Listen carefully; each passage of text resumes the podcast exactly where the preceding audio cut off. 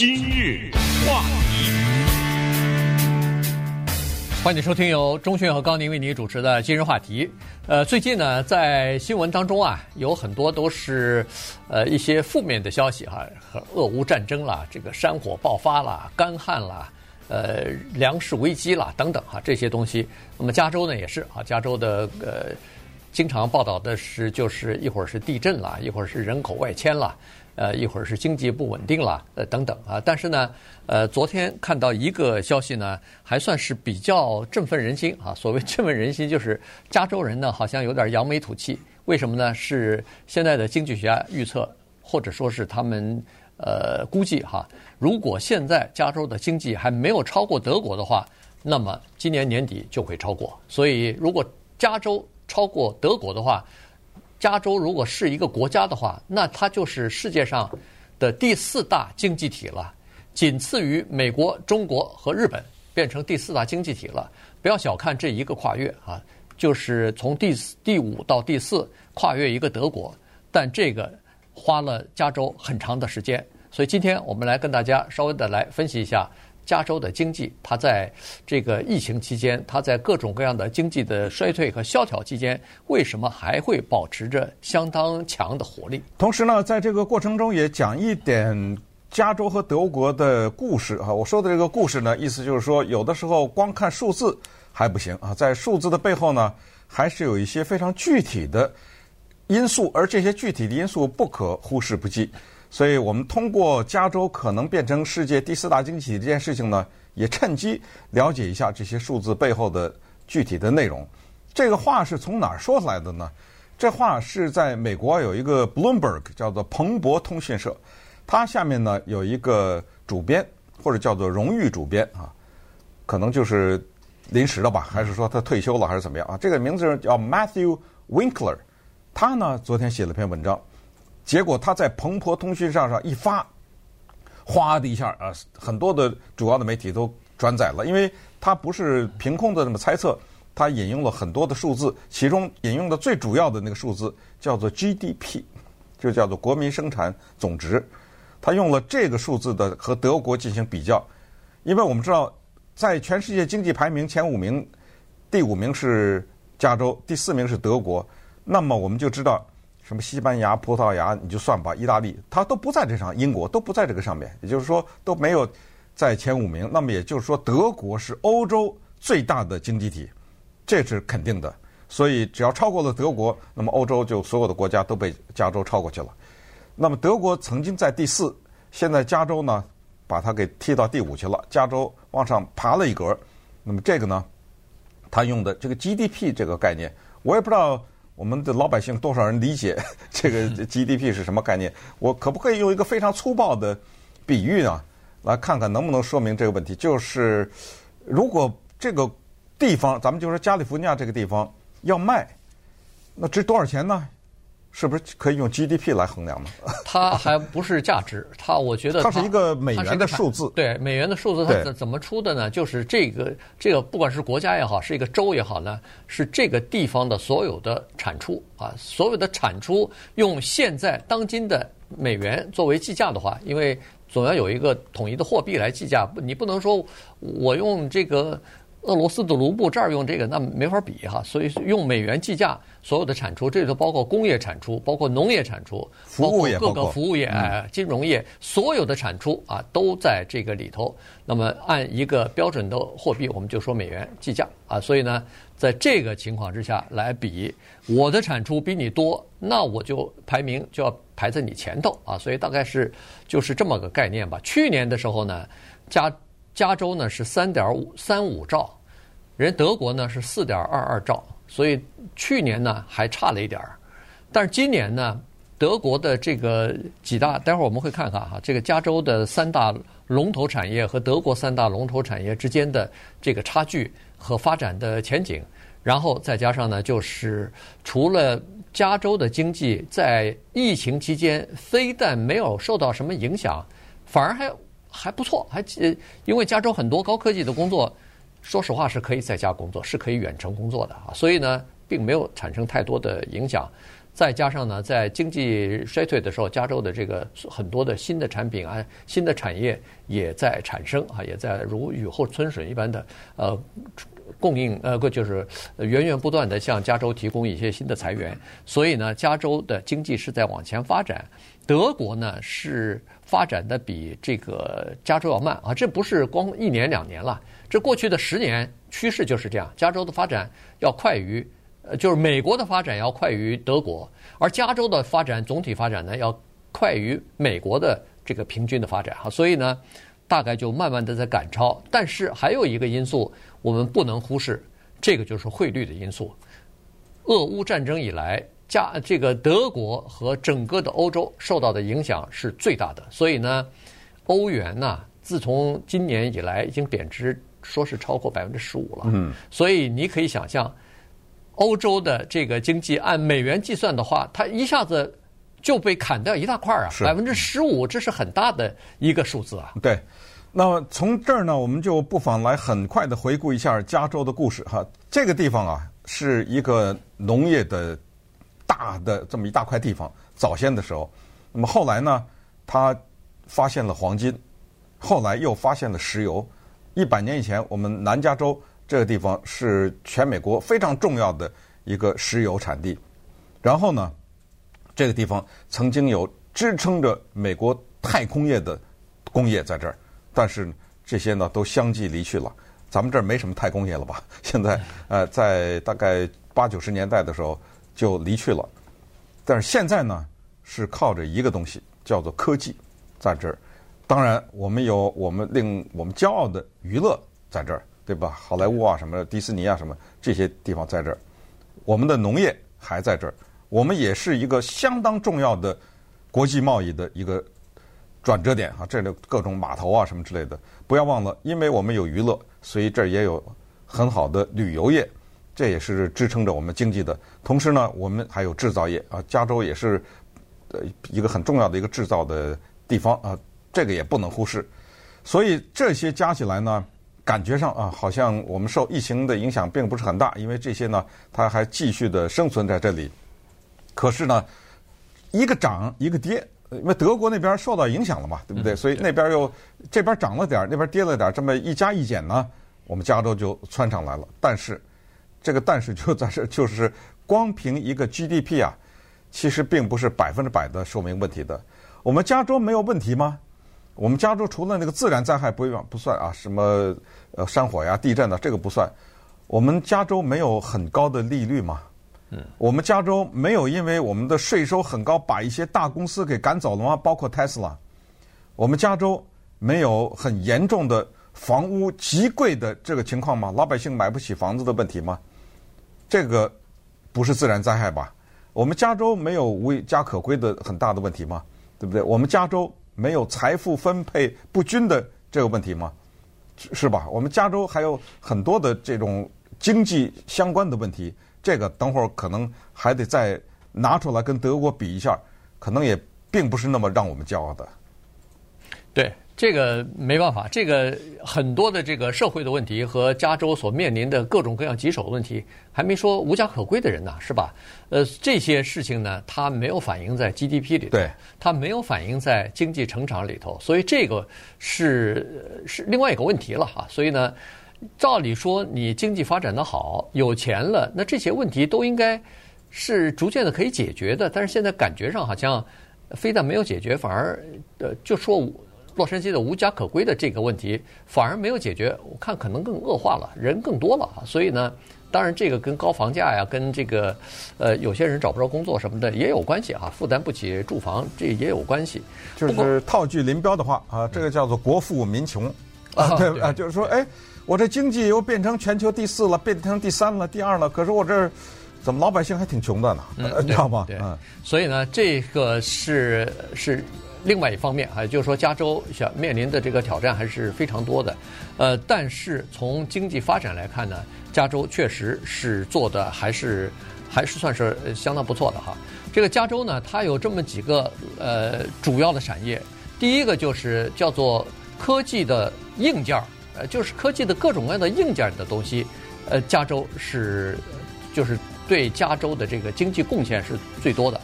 然后就是软件啊，所谓的软件就是电脑和手机啊各方面的移动的和固定的这些软件的这种开发啊，所以呢，这个也是对这个加州的影响也是非常的非常的大的。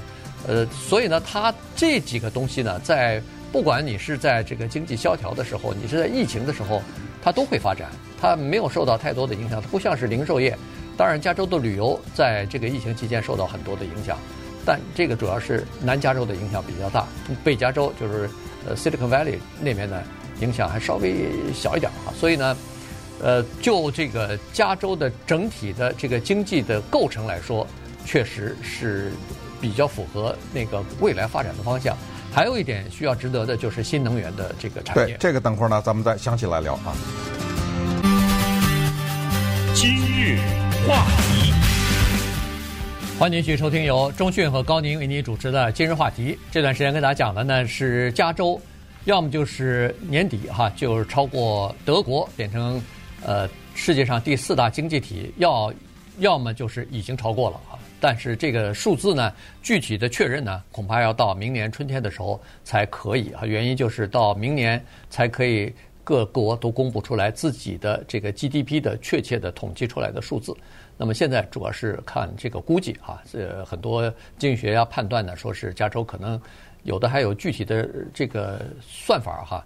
说是加州现在的经济呢，到年底已经超过德国什么七百二十亿了哈。呃，他他有一个算法，刚才干脆独立了算了，变成一个国家，加州共和国。对，那应该算是非常富裕的国家，因为你看世界第四大经济体，嗯，但是我们只有四千万人呐。尽管在美国算是人口最多的，但是比起那个甩在后面的那几个经济体来说，哪一个什么德国、法国、英英国哪个？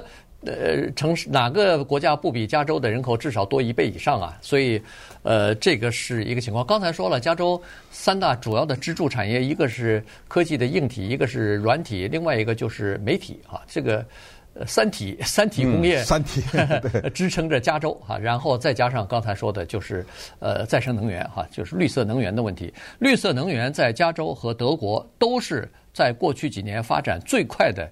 一个产业，在加州呢，我看他给出的数据是说，在三年之内，加州生产再生能源的各种啊的经济的产出啊，增加了叫做百分之七百三十一，那就增加了七倍多啊。呃，德国也增加很多，但是德国呢，大概是增加了两倍多，呃，两两三倍吧，三倍多。所以呢，加州在这个领域当中比德国又快了差不多百分之，呃，就比。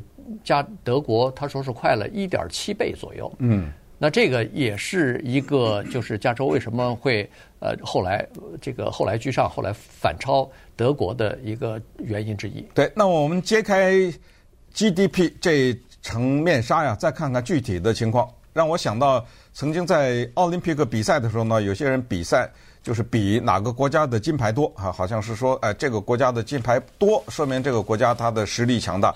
那金牌当然是非常残酷的，或者是奖牌的总数，因为它就是这么多啊！我比你多，我就是比你多。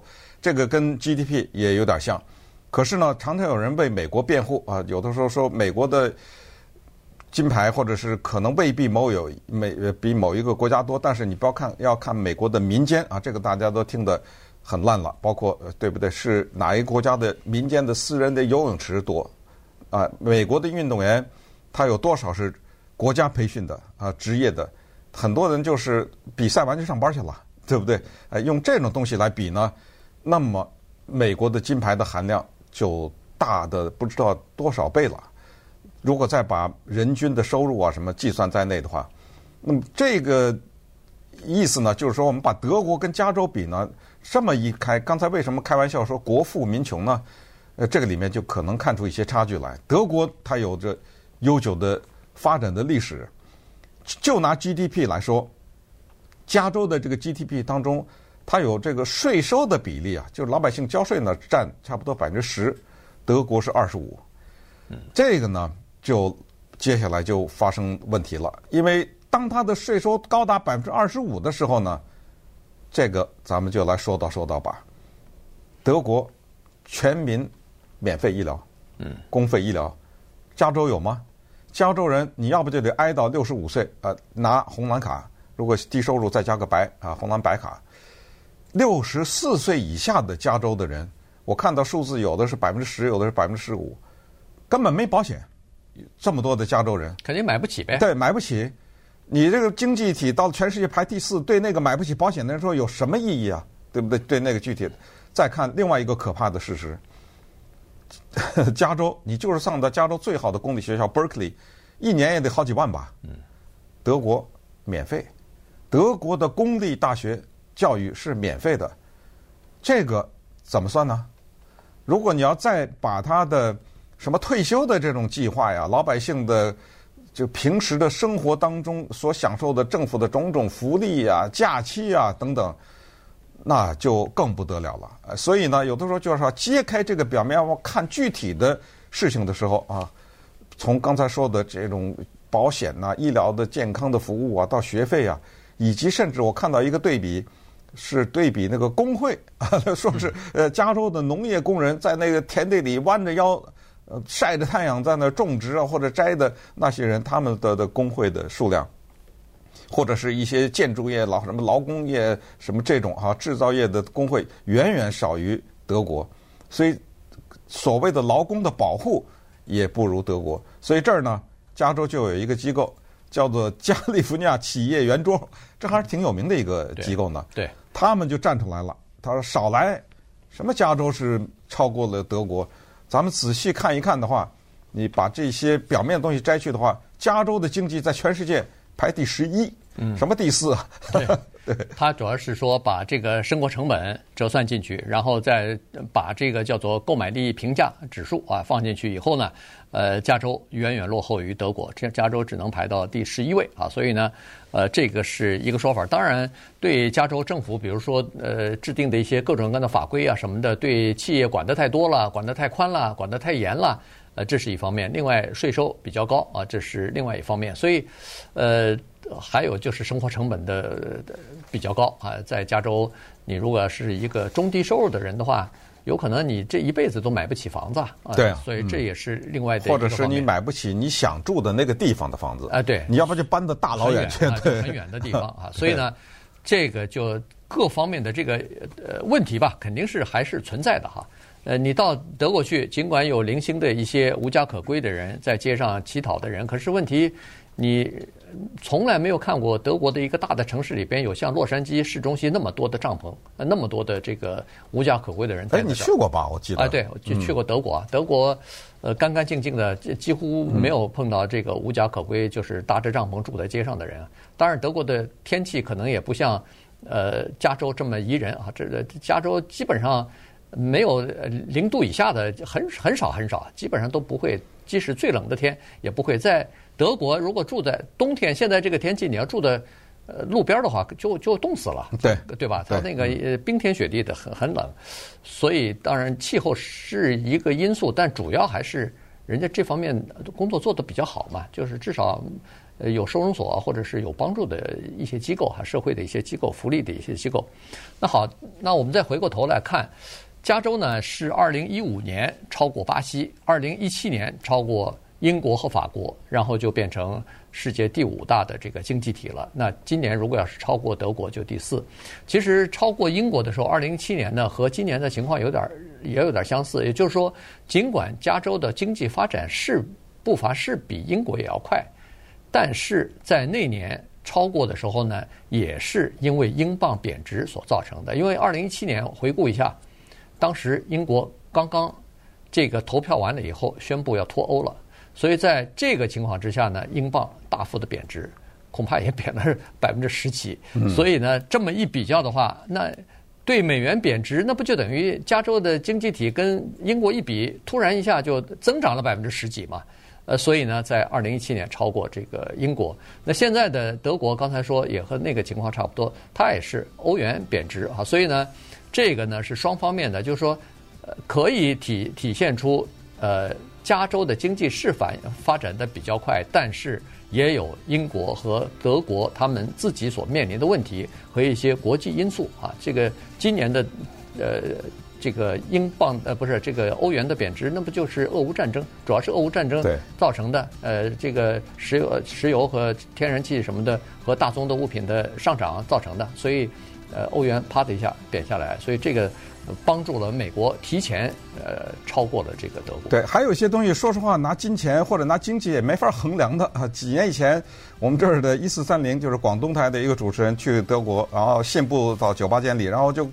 用英文嘛，德国人呢基本上都会英文了，很多啊、呃，就跟着一个女孩子聊天，那个第一个问题，那个女孩子就说：“哎，呃，咱们俩聊聊哲学。”我们这 我们这主持人一下呃接不下来，没话说了哈。我的另外的就是我的邻居，呃，一对白人老太太也是，呃，他们那那都是在就是手机非常发达之前了，现在不是人人都低着头划手机嘛？就那个年代，他说去了德国，给出一个很深的印象。就是任何地方，你看什么人坐在街上啊，或者有任何排队的时候，很多人手里拿一本书。呃，这个情况在加州号称文化沙漠，对不对？在加州这个地方，就是 相比纽约了，号称文化沙漠，是很罕见的。就是到那个陪审团，你比如说我的印象中，我去这个做陪审团，一个屋子坐几百人，说有人手里拿一本书，可能可能一个呃两个，有的时候可能一个也没有。